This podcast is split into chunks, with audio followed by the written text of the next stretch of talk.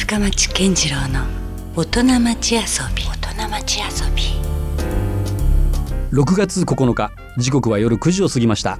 皆さんこんばんは深町健次郎です。さてこの番組深町健次郎の大人町遊びは毎回革新的に働いて独創的に遊ぶという方をゲストにお迎えしてその方にいろんな話をお伺いしていきます。さあ、突然ですが皆さんはどなたかにお花を贈ったことはありますか、えー誰もが恋人や家族へですね贈ったことがあると思います。えー今夜のゲストはぜひそんなあなたが贈ったお花を思い浮かべながらえー聞いてもらいたいと思います。えー世界的なフラワーアーティストのえーニコライ・バーグマンさんの登場です。えーデンマーク出身のニコライさんは1998年19歳の時に来日され、えー普通のお花屋さんで修行した後、えー2001年東京青山にニコライ・バーグマンフラワーズデザインを設立。えー日本の文化と欧州の文化を掛け合わせたフラワーアレンジメントは販売だけでなく映像作品などにも登場しています。えー今夜はそんなニコライさんのお花をアートに昇華させた裏側に迫りたいと思います。えーこれを聞けば皆さんのお花に対する認識が変わると思いますので最後までぜひお付き合いください。まあびっくりするのはニコライさん日本語がものすごく上手ですよねありがとうございます。これだってまだ日本に来られて10、まあ20年弱ぐらいですかねそうですね。あのまだ勉強中ですけど、はい。いやでもかなりもう普通に喋れますね。あ ありがとうございます。これは来日されてからはもうすでに喋れてたんですか？そうですね。いや何にも話せなかったんですようん。最初は。で、もともと来てからうん川越に住んでて、うーん。で最初なんて2、3年ぐらいですね。うん。を住んでたんですけど、はいそこはまあ正直言うと誰も英語話せなかったので。もう日本語喋るしかない。そうそうそうそうで、うんあの「Japanese for Busy People」っていう本を買って、うんはい。それは一つだけを読んで、うん。で一生懸命こう、まあうん。勉強して、ね、は話してみたんですけど、え。それでなんとなく形になったんですけどでもそもそもですね、そのデンマークという、うん。そのまあ北欧いわゆる北欧からうん。日本にね、うん。来るきっかけっていうのは何だったんですか？あのもともとあの僕のパパが、うん。あの鉢物っていうか苗のっていうか、はい。土がついてるものなんですけれども、うん。その卸屋さんみたいをやっててで結構こう日本にその80年代のこう、なポインセッチャーってわかりますよね、はいわかクリスマスのうんね、ポインセッチャーだったりベゴニアだったりそういうものを輸出する。なそう苗,、苗としてをい日本にいっぱい送ったんですよ。うん。って言ってうんでコネクションが意外とあのたくさんああってうん。でまああの僕が花を勉強して、うん。あの全部勉強終わって、うん。あの19歳だったんですよ。結構早かったんですあよ。あはい。うんうんで次どうしようかなとうん。思ったところは、うん。あのショップ出したかったんですよ。うん。出したくてしょうがない、うん。デンマークで。あデンただしマークでね。19歳だったので、うん。ちょっと早いなと思って、うん。でちょっとした経験何ができるかっていうところで、じゃあ日本行ったらみたいなうん。話があって、うん。でじゃあ行ってみますみたいな感じで こんな感じになっちゃったんですけど。どうでした？その初めて日本を見てその時にこう馴染む馴染んだんですか？それともなんかちょっとやっぱり違和感というか難しいなっていうか。いややっぱり最初はもうね、何でも違うんですよね。もう何でも逆さまっていう感じなんですけど、逆な感じですか？もうちょっとね不思議ぐらいに うんあの食べ物言葉、はい。人、うんねうん。あの何でもうん違うので、うん。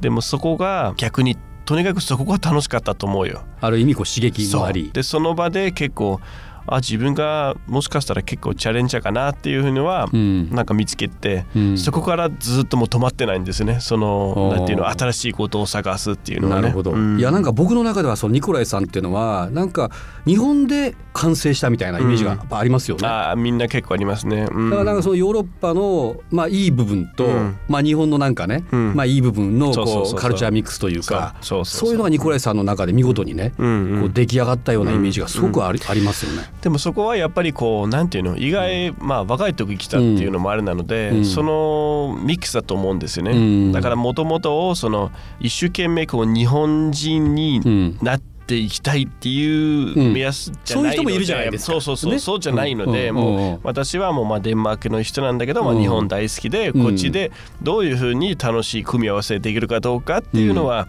あのやっぱり一生懸命、うん。あのやってるんですけれども。いやまさにこうリミックスというか、うん。なんかねあのなんだろうこう本当のニコライさんのそう世界観がやっぱりどこにもないっていうかね、うんうんうん。日本人にもうん。多分その感性はないし、うんうんもしかしたらヨーロッパにもないものにもあなっないですね。てるよね。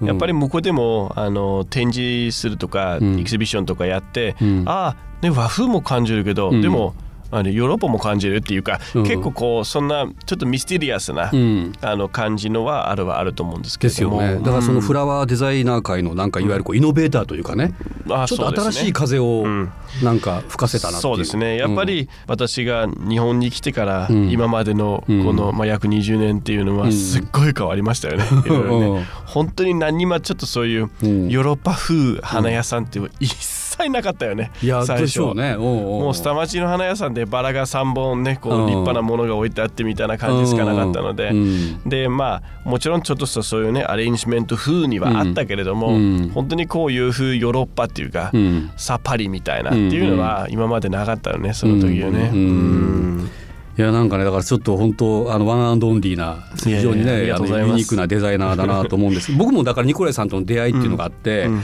僕まあちょっと知人で、うん。まあ、このラブ FM に関係している石川せりさんっていうね、うん。アーティストがいらっしゃって、はいはいはい。うん。そのセリさんからね、うん。ある時にこうプレゼントいただいたのが、まさにニコライさんのフラワーボックスフラワーボックスね。なんだこれはっていうね。なんか花がその箱に詰まってるっていう発想は僕もなかったし、すごいそれがなんかねだからある種のこう日本的な部分とこう箱庭じゃないけど、うんうん。その世界観と、まあ、ニコライさんのその、まあ、いわゆるこうもともともね持ってたそのヨーロッパ的な感性がまさにこうぶつかった感じでもう斬新でしたね。そう。うん。まあ、やっぱりフラワーボックスがもう,、もう僕の、まあ、一部の DNA はなってますからね、うん。今ねやっぱりそこがなんていうの大切してる、まあ、子供みたいなもんですよね今ね。うんまあ作ったの本当に最初のところうん。をそれを考えたんですよ、フラワーボックスなんで、ううんもうあのほぼほぼそのくらいもう1718年ぐらいは経ってますね。あうん。初それはじゃあもうパッとこうひらめいたアイデアだったんですか？いやアイディアとしては結構面白くて、うん。あのまあ、よくいろんなアーティストクリエイターが言うのがうんちょっと偶然でできたっていう話よくあると思うんですけれども、フラワーボックスもそうだったんですけど、うん。あのまあ、お客様のご希望で、うん。で数が割と多くて、うん。で一番低かったのは、うん重ねていきたかったっていう希望だったんですよお客様、はい。そのスペースがなくて、うん。大きい数でこう重ねれるっていう話があって、うん。うん。あれそれできないでしょっていうのは、まあ、思う見見ながら、まあ、普通はこう花束っていうのは そうそうねちょっと独特な形態でかさみますよね。そう、ん。要はアレンジメントかブーケで重ねれないんじゃないですか。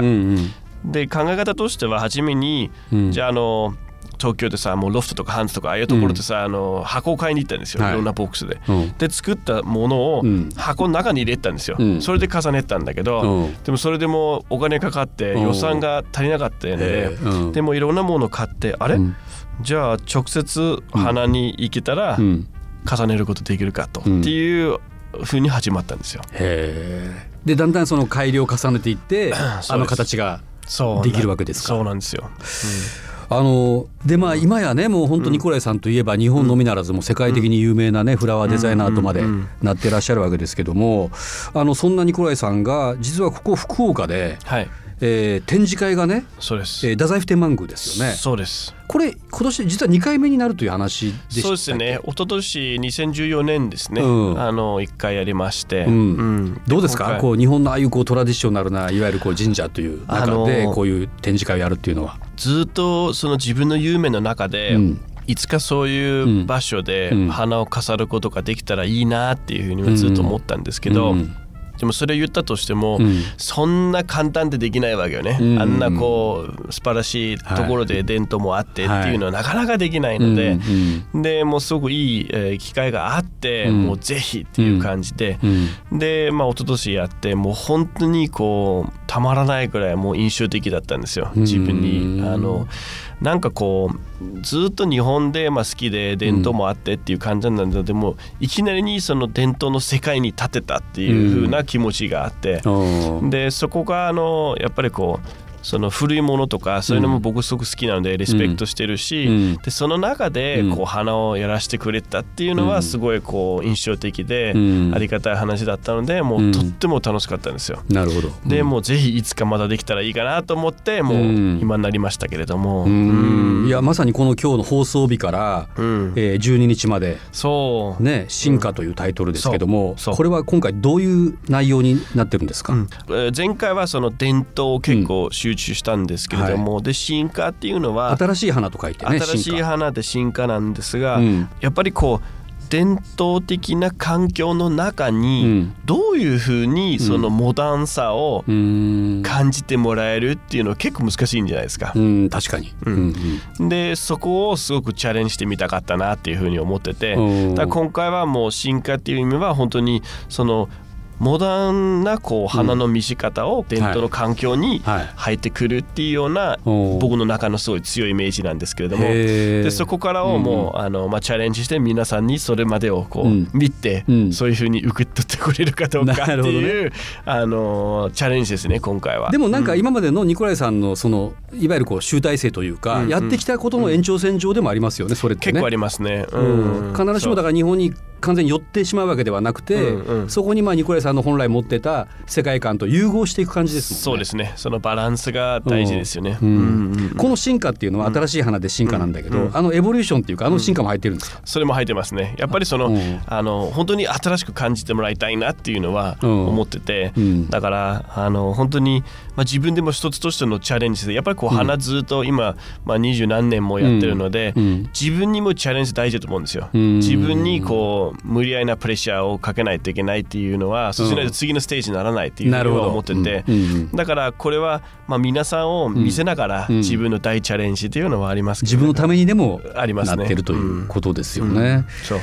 まあ、アーティストとしてのうん。考え方っていうのですね。なるほど、うん。これどうなんですか？展示形態としてはよくその展示会って、まあ、ある限られた場所でね、うん。あの展示されてるっていうふうにやってますけど、太宰府ってのはあんだけのススペースがあって、そう、まあ、いろんなこう素晴らしい場所ってあるじゃないですか、どういうこう展示形態になってるんですあかの本当にもう今までそのね、あの約20年の中で一番でかいスケールになりますがあかなりじゃあ広い範囲にわたって。すごい広いんですよ。のあーなるほど。うん。大体もう全部でもう100箇所ぐらいを飾るんですけど、しかも100箇所？そうしかも太宰府天満宮おとう。蒲戸神社と鹿海神社3箇所もやるんですよ。なるほど。その太宰府にこうねそうなんですつながよ。ってる、うん、そう。だからその3箇所でやって、もう初めてうん。もうそのぐらいこう広く飾るんですけれども、うん。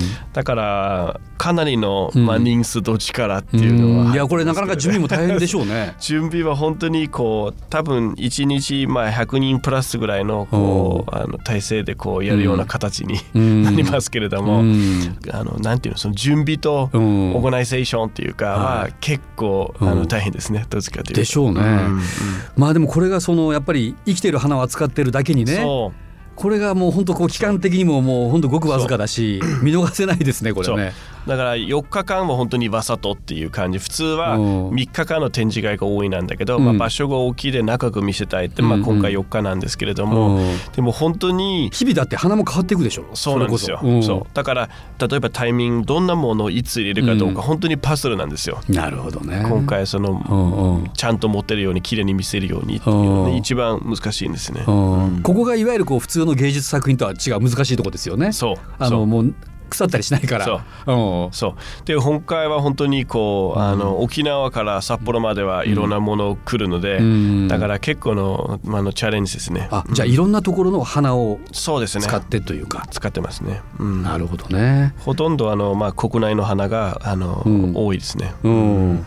いやこれはもうぜひラジオを聞いてらっしゃる方にも、あの見ていただきたいですね。ひ遊びに行ってください。うん。そのニコライさんのもうこれちょっとあの、まあ、チラシと言いますか、うん。写真が一部出てますけど、うん。これ見てるだけでもちょっとすごいですよね。あありがとうございます。これは前回の飾りなんですけれど前回の写真なんですね。これもそんな大きく感じない、これも1メーター50ぐらいの花のこう花が球体になってそれがなかなかの大きさでねそうそうそう。展示されているわけです結構それもあの、まあ、人間で持たないぐらいような重さなんで、うん。もうトラックで運んでるぐらいクレーンでは運んでるぐらいような大きさなんですよこれでも。でもこれなぜかその日本のこういうトラディショナルな空間の中に違和感がないというか、うんちょっとしたこう宇宙感というかね、そうそうそうそう。そういうところさえ表現されてますよね。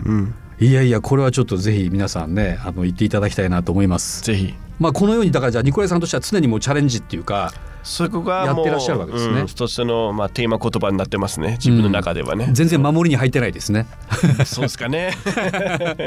常にこうね次へ次へというそうそうそうそう。そういう感じがまあこういうねとこをお伺いしてもすごうん。いすごい感じられます。ね。はい。ありがとうございますさあ今夜は世界的なフラワーアーティストのニコライ・バーグマンさんを、えーお迎えしております、えーまあ、先ほどね「えー進化」という、はい。えー展示会が太宰府天満宮であってということだったんですけども、これがまあ本当まあニコライさんにとってもかなり新しい試みがそうですね。ね、うん。あったり、まあ、本当にあの広範囲にいろんな広いところで展示されてますから、うん。あのまあ、見れるんですし、まあ、文書館ではまあ一部有料でそうですね。800あとは円というね。一通りあの全部外でもは見れますが、うん。うんあこれどうですか、まあ、ニコライさん自身もこの場にいらっしゃるんですか？私がその文書館っていう建物うん。がほぼほぼそこにずっとこれを、うん。あのお祝いにして、うん。あの本も出すんですよ今回。あのおーなるほど。写真集の結構分厚い、あのまあ、コフィテーブルブックみたいなそれは、も出えっと、すんですけど、今回の展示を写真に収めてじゃなくて？前回の,、うん。あのはい。展示会をこうイメージにしていうかインスピレーションにして作った、